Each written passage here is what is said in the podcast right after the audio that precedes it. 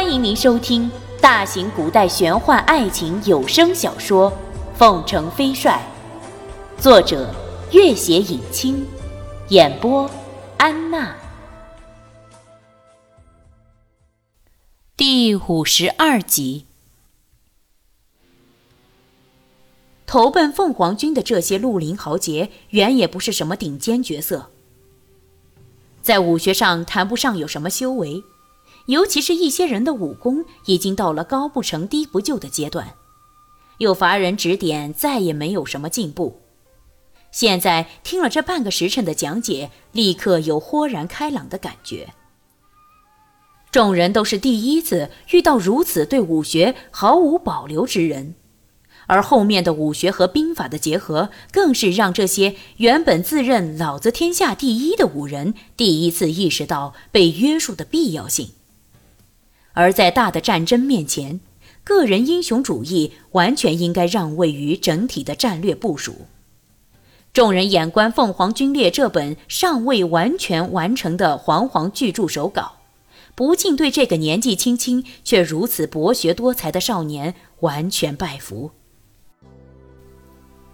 当夕阳一点一点地往山头而去时，凤凰寨满山遍野的树木被映衬得金灿若霞。微风轻起，山间道上香气习习，空气甘温，似乎要荡涤尽这方土地上所有的疲乏和不快。通往凤凰寨的林间小道两边都是挺拔的白杨，偶尔一只翠绿的鸟儿倏地飞起。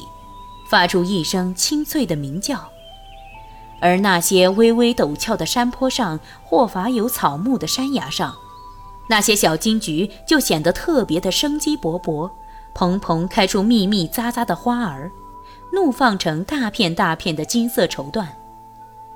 林间夹杂着野生的月季，繁茂的荆棘间含苞待放的骨朵儿迎风摇曳。而那些已经盛开的大朵大朵的粉红的、粉黄的花儿，则跟对面山崖上的金黄辉映成趣，宛如连绵的花海。一个麻衣如雪的俊秀僧人从左边一条山路走出，他看了看凤凰城的方向，停下，开始了静静的等待。不知过了多久，对面的大道上。一个穿蓝色袍子的少年正信步走来，僧人似乎不敢相信自己的眼睛。他看到那少年翩然行来，沿途那些生动的月季骨朵儿刹那间纷纷开放。他呆了片刻，下意识地摘下身边一朵最好的月季，竟不知此时自己恍若梦中，还是身处林间。你好，拓桑。少年微笑，拓桑觉得西边的晚霞不知怎的突然暗淡了一下。他毫无意识地将手中的花儿递了过去。少年愣了一下，一阵风来，拓桑手里一空，花儿跌到地上，四周一片寂静，连花儿坠地的声音都清晰可闻。拓桑猛然惊醒，神情有些惊惶。君玉，你好。君玉见他失魂落魄的样子，突然觉得心跳加速，面上火烫。他暗吸了口气，平静了下来，微笑道：“托桑远道而来，可是有什么要事？”托桑似乎清醒了一些，双眼依旧燃烧着热切的光芒。自蜀中一别，终日思念，所以不请自来，看看故人可还安好。君玉没料到拓桑的神情语态竟然是如此坦坦荡荡，毫无掩饰。他从来不曾遇到这种情况，一时之间竟不知如何应对。过了好一会儿，君玉才勉强笑道。适逢凤凰寨中秋大庆，可否前去喝一杯清茶？拓桑眼中很快闪出一抹光彩，却摇了摇头。得见一面，余愿已足。君玉，珍重。说罢，又凝视了他好一会儿，才转身大步离开了。拓桑在中秋之夜，千里迢迢赶到凤凰城，待了不过片刻时间，又匆匆踏上万里之遥，仅仅是为了道一声安好、珍重。君玉看了他的背影。心里又是激动又是不安，不由得追了上去，大声道：“拓桑，你也珍重。”拓桑原本急速的脚步突然停了下来，回头微笑了一下，一张素白的信笺直飞君玉掌心。君玉接了，抬头看时，拓桑的背影已经消失在前方。君玉展开信笺。信笺上只有短短几句：“山远水遥，金鸿似凤城年少。楚泽秦关，渭城朝雨。共知音，广陵一曲。无缘配合，有份煎熬。梦几回，彩云生断，紫鸾霄。”信笺另一面附着《广陵散》的琴谱。秋天的晚风在林间徐徐吹来，拂起了地上那朵鲜艳的月季。很快，风大了起来，花儿瞬间跌入林中，倏地不见了踪影。俊玉心里涌起一股全然陌生的奇异的感觉，怔怔地看了拓桑远去的方向。将信笺仔细对折，贴身收好，伫立良久，抬头远望，凤凰寨里已经挂满了红红的灯笼。凤凰寨里高高低低的树木上挂了一盏盏大红的灯笼。当夜色降临时，凤凰寨里那片最平整的广场上已经燃起了一堆巨大的篝火。熊熊的火光将巨大的广场照得明如白昼。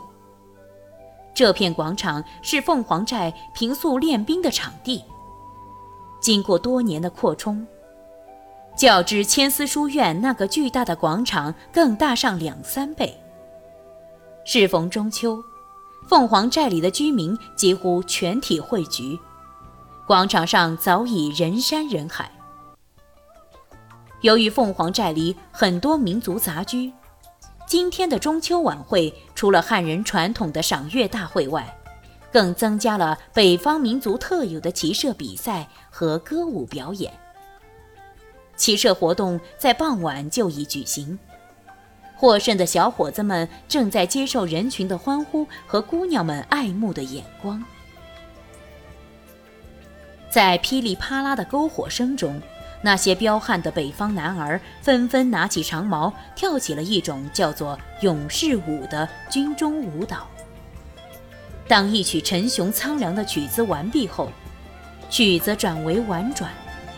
很快，有姑娘、孩子们加入了进去，接着又有老人、妇女加入进去。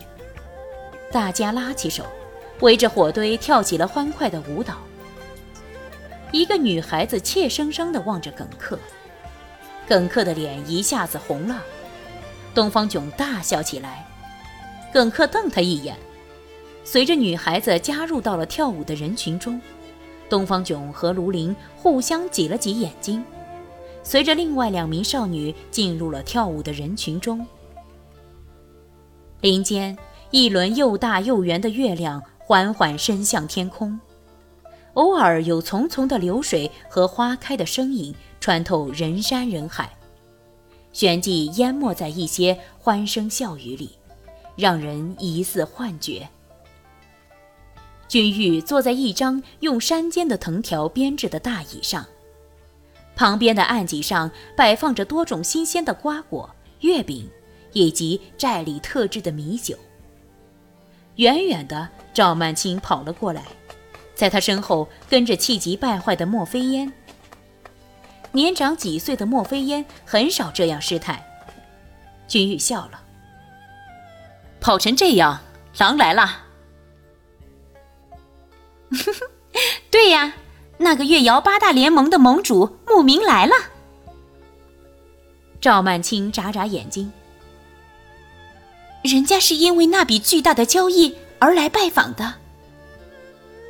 莫非烟红了脸道。赵曼青不依不饶的道：“交易早就结束了，还需要他亲自前来吗？他来了，为什么不谈什么交易，只指明要见我们的越窑鉴赏专家莫姑娘？呵呵呵。公子，你和我去看看吗？哈哈，今天我没空招呼他，你自己看着办。”